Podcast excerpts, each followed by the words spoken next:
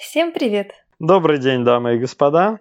С вами подкаст «Психологи в большом городе». И здесь мы, два психолога из Москвы и Санкт-Петербурга, будем говорить об интересных новостях и событиях из мира психологии. И о том, чем это может быть полезно нам, жителям больших городов нашей необъятной родины. От чего так в России?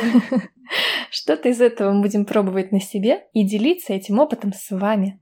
Давайте знакомиться. Меня зовут Артем Богатырев. Я из города Санкт-Петербург, работаю психологом-консультантом и веду группы по терапевтическому фехтованию. Меня зовут Юлия Нихейма, живу в Москве. Я психолог и работаю с клиентами в краткосрочном стратегическом подходе.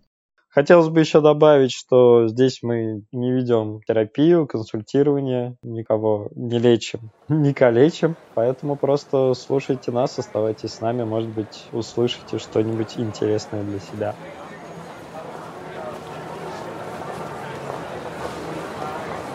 Психологи в большом городе.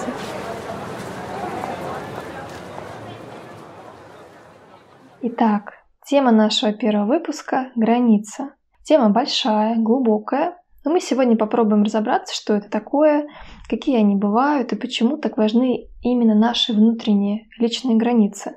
Мы расскажем вам, как понять, что сейчас происходит с вашими этими внутренними границами, а также поделимся тем, как сделать, чтобы эти ваши самые границы стали вам не врагами, а все-таки друзьями. Да, действительно, это очень такая, на самом деле, очень обширная тема, и в ней можно много всего интересного найти. Но сегодня хотелось бы, наверное, поговорить в каких-то общих чертах, не залезая, наверное, сильно глубоко. Но... да, но так, чтобы было всем понятно и интересно. И вначале нужно сказать, в принципе, да, что такое границы, а о чем это, про что это,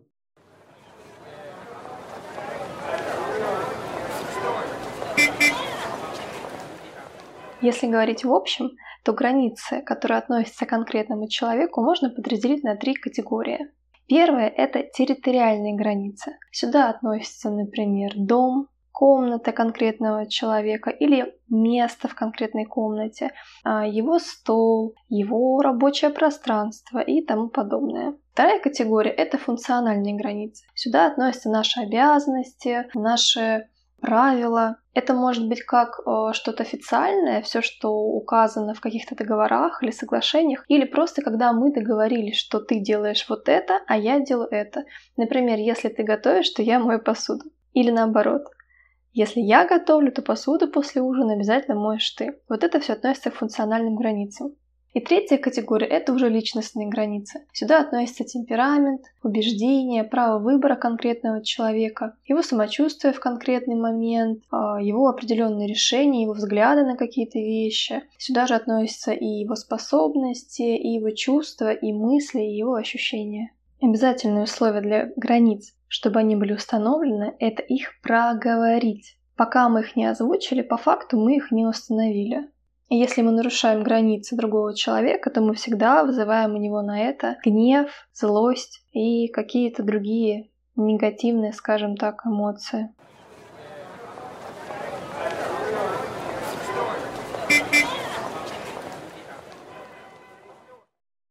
Поговорим мы сегодня о личных. Личные границы представляют собой смесь из границ физических, то есть нашего тела, нашей территории, на которой мы обитаем, и вообще нашей психики, нашего бытия, если можно так выразиться. И весь этот сплав – это вот наши границы, которую мы все так яро стремимся отстаивать, хотя даже иногда не понимаем, зачем и почему и для чего. А кто-то их не отстаивает вовсе, кто-то их просто не видит, ни своих границ, ни границ другого человека.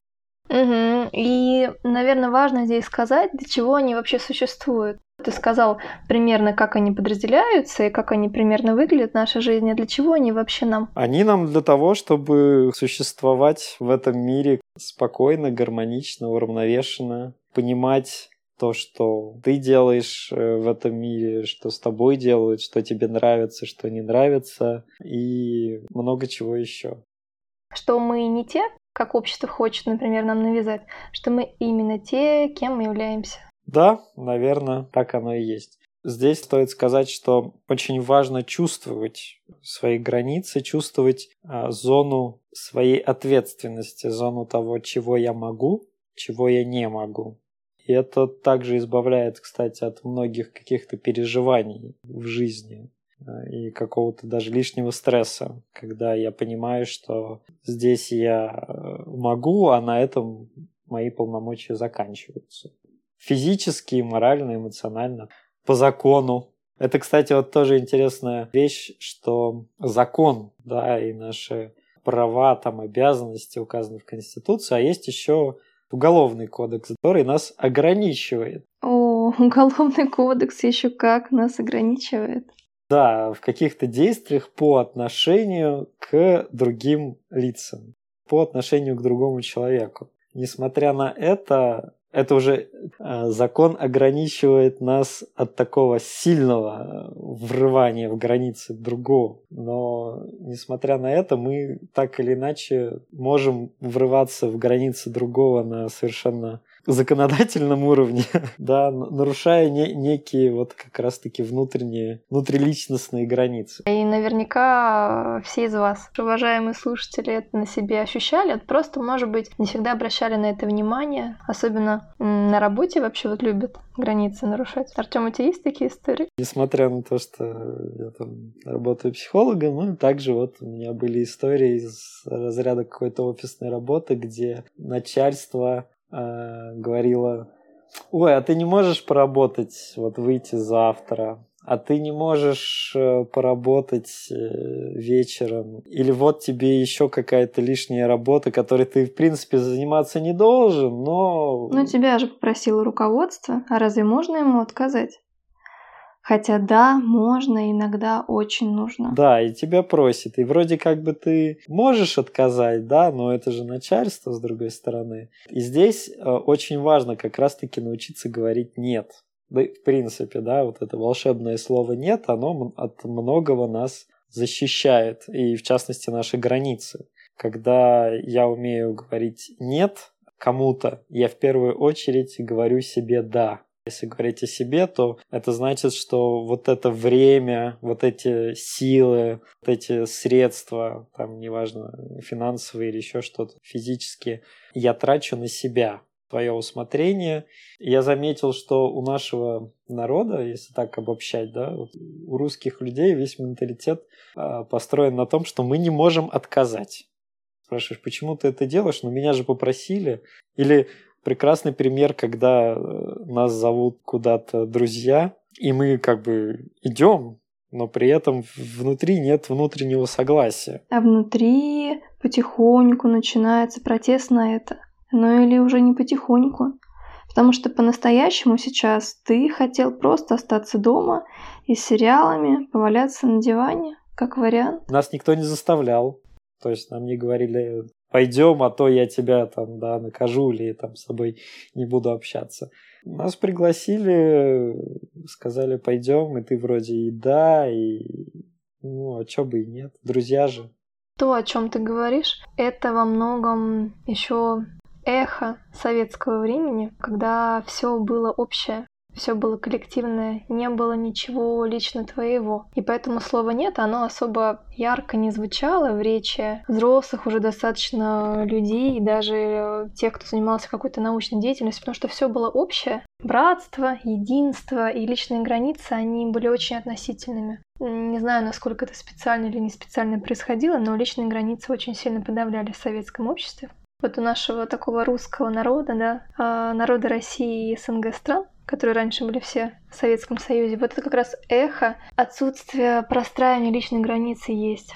Конечно, это все уходит постепенно, но нам еще много-много предстоит на эту тему трудиться и работать над да, собой. то есть я тоже считаю, что мы только вступаем на этот путь индивидуальности, индивидуализации, да, должно пройти очень много времени, чтобы такая большая масса людей научилась говорить нет. Спокойно, без стресса, без страха за то, что на него обидятся, за то, что его исключат откуда-то и так далее.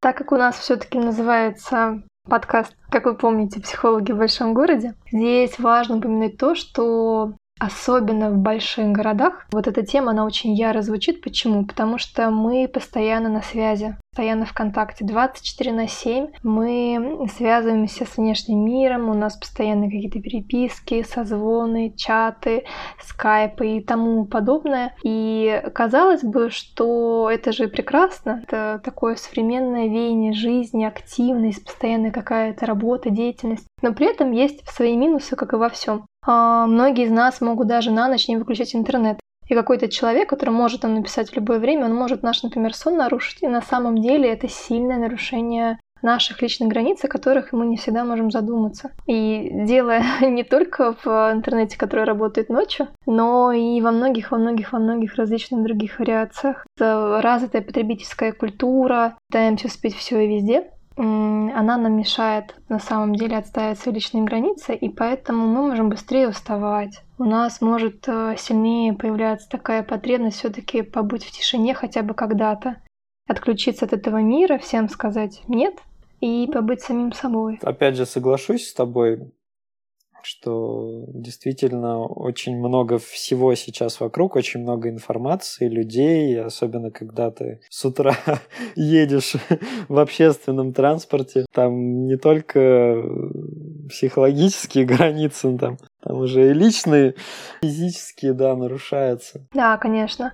И здесь важно помнить, что только мы сами контролируем свои границы, только мы сами решаем, когда и как привести вот эту самую черту где моя граница и где граница другого человека. Это самый ценный урок вообще, наверное, который может быть в жизни. Ну, по крайней мере, один из самых ценных. Наверное, мы всегда, точнее, не всегда можем а, отследить момент, когда мы сами нарушаем границы чужого человека. Даже задавая какой-то вопрос, казалось бы, невинный из разряда «Ну чё, когда там замуж а дети-то когда пойдут? А, а чё ты до сих пор один? Тебе уже 30, а ты все еще один. С тобой что-то не так? Происходит сплошь и рядом, да, особенно на родственных каких-то посиделках, как там дети, как там личная жизнь и тому подобное. Проблема границ, она очень явно проявляется в близких отношениях. А, мы не берем даже сейчас пару, да, а мы можем сказать про детско-родительские отношения когда э, взрослый человек, родитель, э, не совсем понимает, что все, пора ребенка отпустить, должен выйти, вылететь из гнезда, и тогда родитель начинает вот всячески продолжать вот эту опеку, вмешиваться в границы ребенка, да, тем же самым вопросом, когда дети, хочется внуков уже. Да-да-да. У границ еще есть э, такая очень интересная черта, они как будто цикличны, и одни нарушения границ повторяют другие нарушения границ. Ну, например, если человек нарушает границы других, да, лезет в, в чужую частную жизнь, а, лезет со своими какими-то напутствиями, советами, хотя его абсолютно никто не спрашивал, пытается давать какие-то наставления, да, или просить, чтобы человек чем-то ему помог, хотя вообще-то, ну, не стоило это делать, то есть действительно нагло лезет в другую жизнь, Почему? Потому что в его жизнь, например, в детстве, очень нагло лезли его близкие люди, например, родители, да, вот про то, что сейчас говоришь. И получается, что человек, выходя в взрослую жизнь уже с внутренними нарушенными границами, из-за того, что его так воспитали, он сам начинает рушить границы других. И это замкнутый круг. Э, если мы говорим уже не про детей, да, не про детско-родительские, а уже, например, немножко про взрослые отношения, частая же история, я думаю, наверняка из тех, кто нас слушает, многие покивают там, да, на заднем фоне своими головами, что да, такое в их жизни тоже бывало. Например, когда в паре кто-то из э, пары, соответственно, парень или там девушка, читает переписки втихаря в телефоне своего возлюбленного. Это ужасно. Это это вероломно. Казалось бы, ну, в честь чего, почему? Вроде как мы живем в современном мире, да, все образованные, интеллигентные люди, в общем-то. Казалось бы, в чем такая проблема?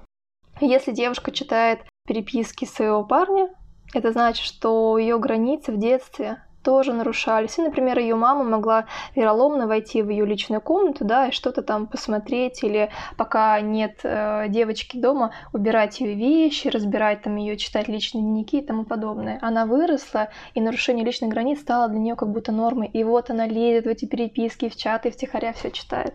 И это ужасно.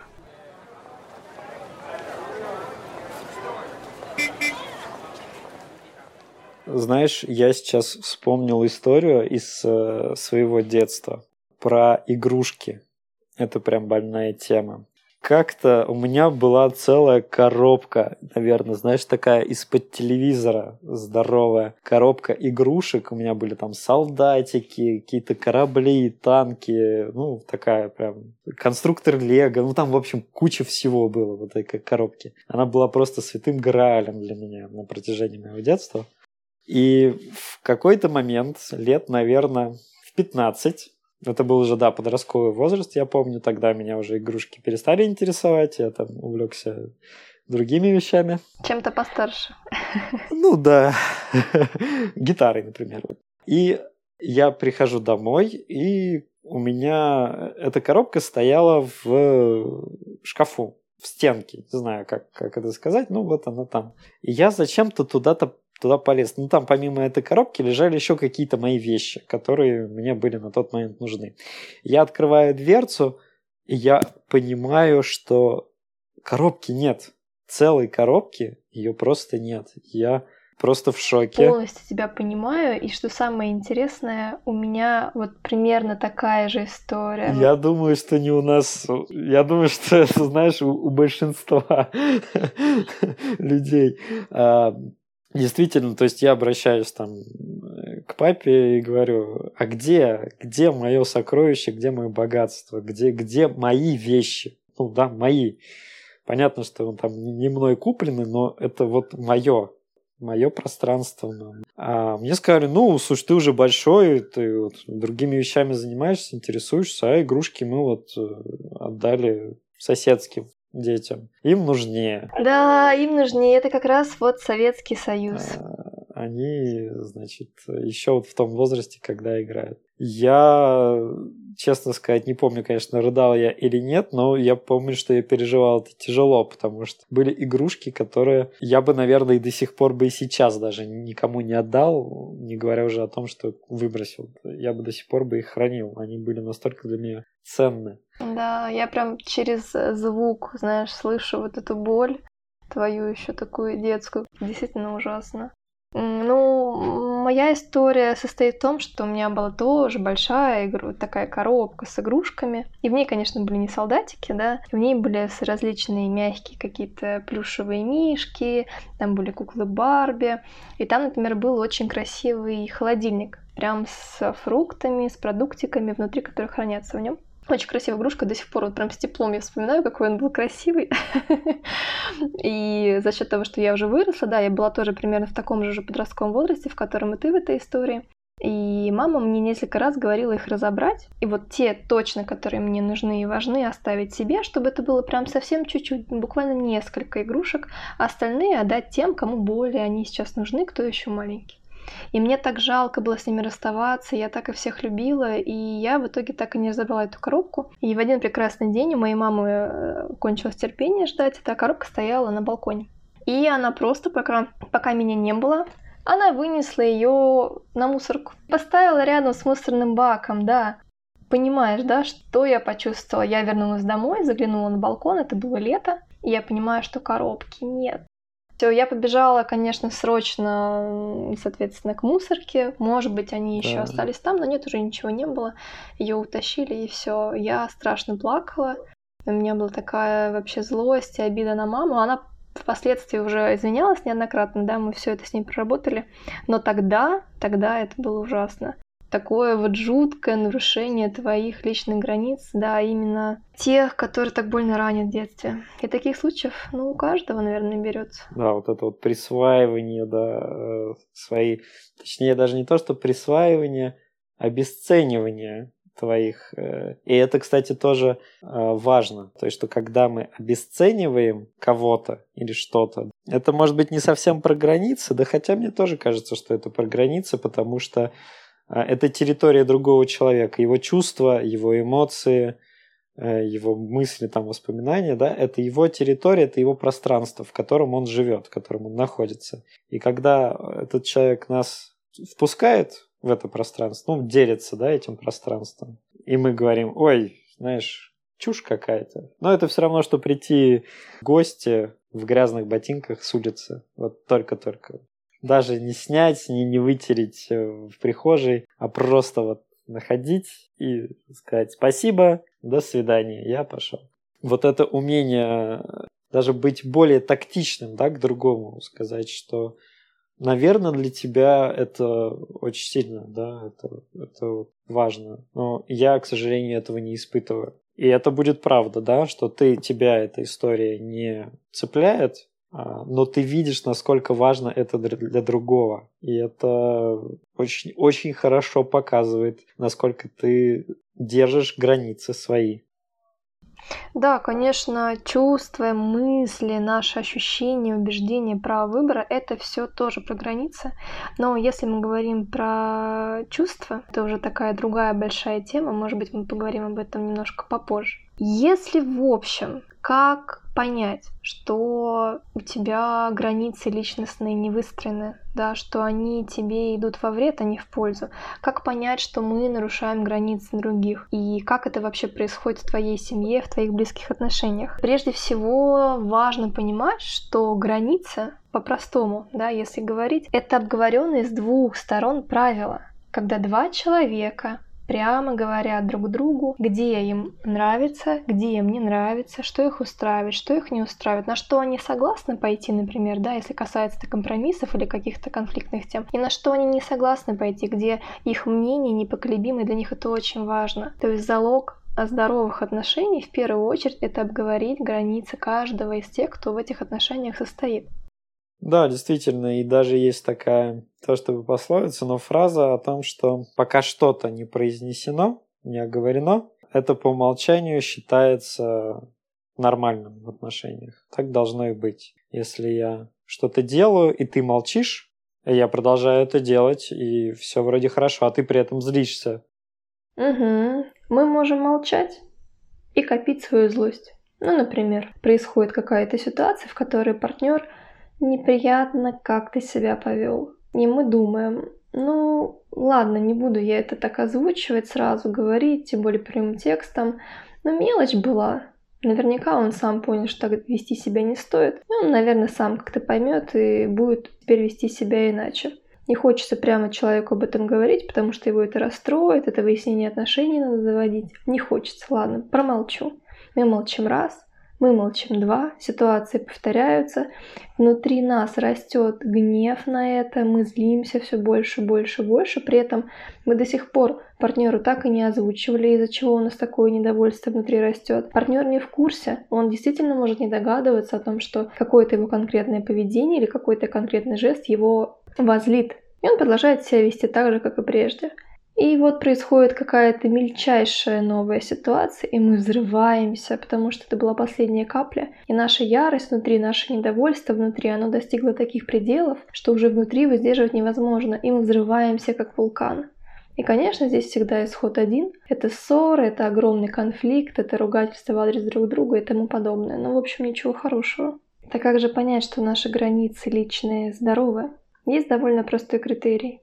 Если мы не делаем из других людей жертв, то есть не обижаем их, и при этом не позволяем другим людям делать жертв из нас, то есть чтобы они нас не обижали, значит с нашими границами все ок, значит они здоровые.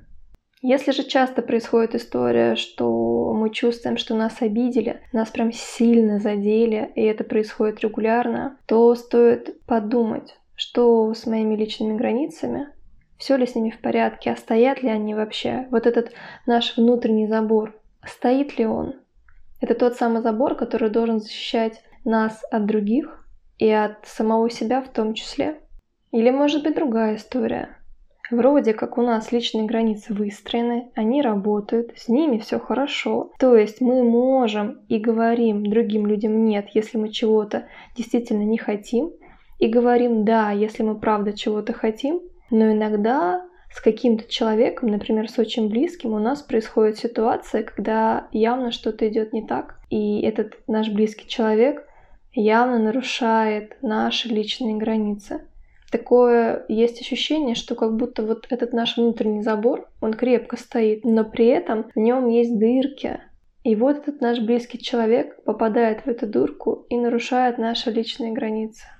Артем, ты вначале говорил, что личные границы довольно часто нарушаются именно в самых близких отношениях. Вот это как раз тот случай. Да, да. А еще хотел сказать по поводу злости и агрессии. Самая большая злость и агрессия начинается тогда, точнее возникает тогда, когда личные границы уже нарушены, ну вот уже больше некуда. Ну, то есть тебя когда уже к стенке приперли, да, то есть ты уже бежать не можешь, только вот можешь только драться. И чтобы до этого не доводить, в самом начале, когда наши границы пытаются нарушить, да, даже осознанно, неосознанно, всегда проще всего вначале остановить и сказать, так не нужно, сюда входа нет.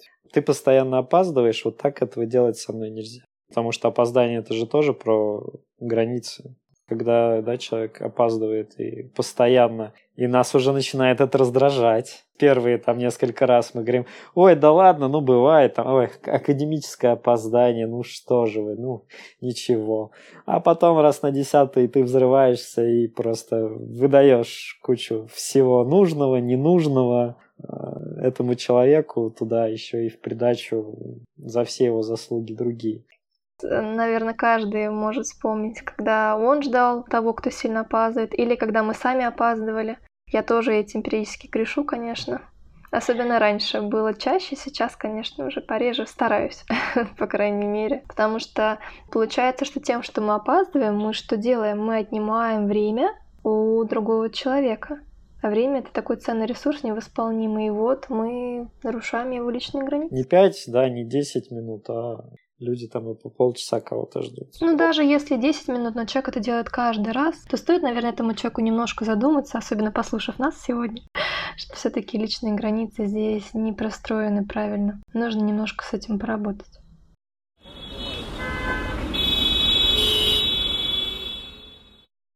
Как же можно научиться простраивать свои границы?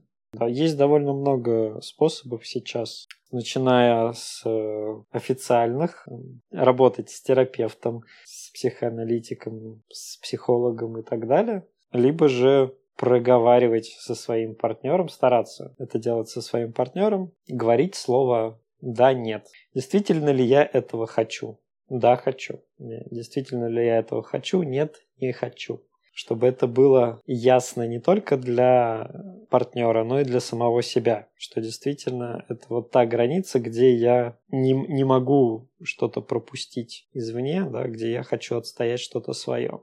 Да, например, если происходит такая ситуация, довольно у многих людей она бывала, И здесь я могу привести такой пример, наверное, понятный многим из нас.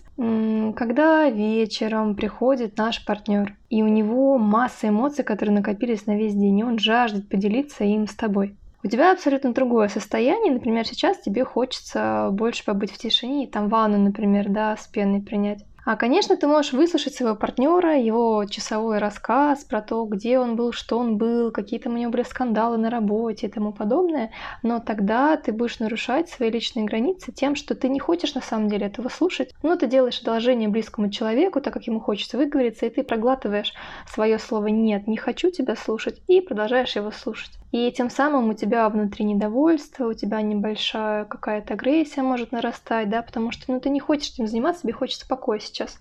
Как можно по-другому поступить в такой ситуации? Сказать этому близкому человеку, что извини, но я буду плохо себя чувствовать, если сейчас я буду долго тебя слушать. Мне сейчас очень хочется побыть одной, одному. И потом мы с тобой вернемся после того, как я приду в себя и обсудим все, что для тебя важно конфликта не будет в такой ситуации, границы личные будут не затронуты, и все будет хорошо? Да, да. Я думаю, что это самый адекватный вариант, который можно предложить. Да, можно прописать для себя какие-то классические ситуации, в которых рождались конфликты, и подумать, а были там затронуты границы? Скорее всего, да. И тогда, осознав, что и как было нарушено, можно предотвратить похожие ситуации в будущем. А если мы говорим не про такую работу с границами, а, например, групповую, потому что кроме индивидуальной работы с самим собой или работы в паре со специалистом, как психологом, например, есть и тренинги, которые также помогают отставить свои личные границы и учат тебя говорить «нет». Я веду одну из таких программ, я бы не сказал, что это тренинг, да, это все-таки больше действительно психотерапевтическая работа, но границы мы затрагиваем. И очень явно в терапевтическом фехтовании можно проследить, прочувствовать нарушение и вторжение границ в поединке непосредственно. Э, и когда ты понимаешь, где я спокоен и я сдерживаю, и все, и все в порядке, и держу партнера на том расстоянии, на котором мне комфортно, и чувствовать то место, где ты понимаешь, что тебе с партнером уже некомфортно, и твои личные границы нарушены. И самое главное, какие чувства можно при этом испытать, отследить. Это тоже важно, что я испытываю, когда мои границы нарушаются, и как я на это реагирую. Это, я считаю, очень важно и ценно. Но помимо этого, да, существуют еще другие мероприятия, другие направления. Артем, но пока мы не ушли в другие направления, скажи тогда пару слов, э, где найти терапевтическое фехтование, где ты его проводишь? Что это? А, терапевтическое фехтование зародилось, так сказать, в Московской психологической школе, если так можно выразиться. Да. Основатель метода Вячеслав Летуновский. Он также сейчас проводит в Москве занятия, на которые можно ходить, и группы. В Санкт-Петербурге этим занимаюсь, к сожалению, только я. А может быть и к счастью, не знаю, пока еще не решил. Собираемся каждую субботу на групповые занятия и в них прорабатываем много всякого разного, в том числе и сами границы. Если интересно, пишите, приходите, мы всем рады.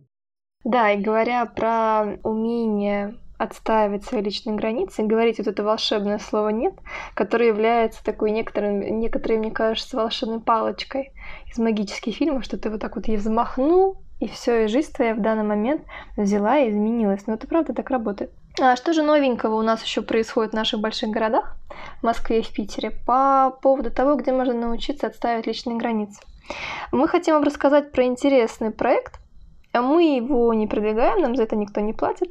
Мы просто хотим поделиться с вами информацией, что есть и такое. В чем суть? Суть в том, что это такие некоторые обнимательные встречи, в которых а, в течение нескольких часов в группах да, то есть это именно тренинговая такая история.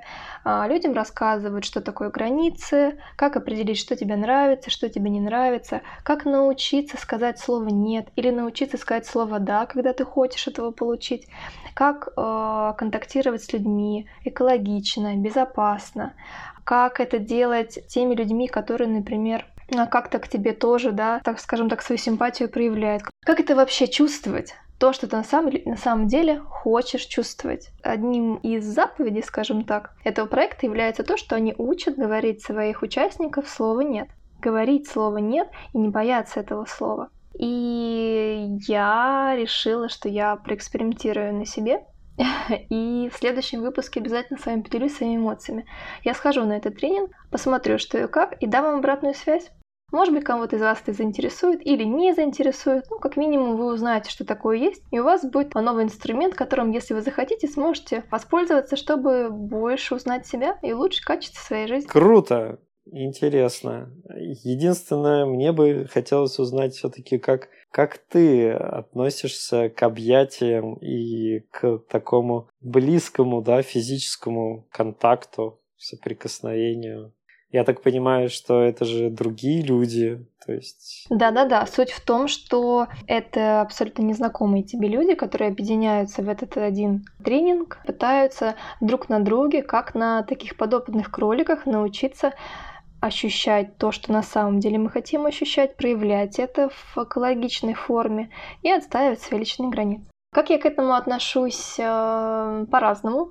У меня много мыслей, эмоций на этот счет. А, но я хочу поучаствовать и рассказать уже свои эмоции, ощущения после того, когда я в этом поучаствую непосредственно. Это будет, наверное, а, самый честный рассказ. Но, как минимум, мне нравится этот проект тем, что они говорят о личных границах, учат э, говорить слово «нет». Это уже огромная работа, я считаю, которую не так многие сейчас проводят, даже в больших наших городах необъятной родины. Буду держать кулачки за твой эксперимент.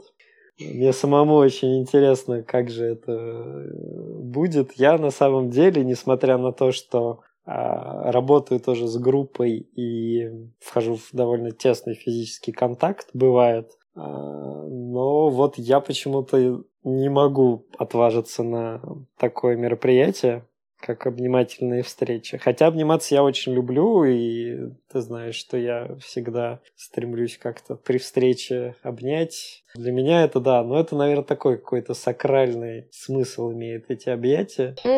То я вот не готов, наверное, с кем-то посторонним ими делиться. Это тоже говорит, знаешь, о некоторых границах комфорта. Про свои границы хочу сказать, что у меня они тоже в отношении этого довольно жесткие. Незнакомого человека я не стремлюсь совсем обнять, либо человека, которого я не так хорошо знаю, да, или там в первый раз его увидела и какое-то время с ним провела, но все равно это первая встреча, поэтому, конечно, мы не могли стать а, довольно близкими.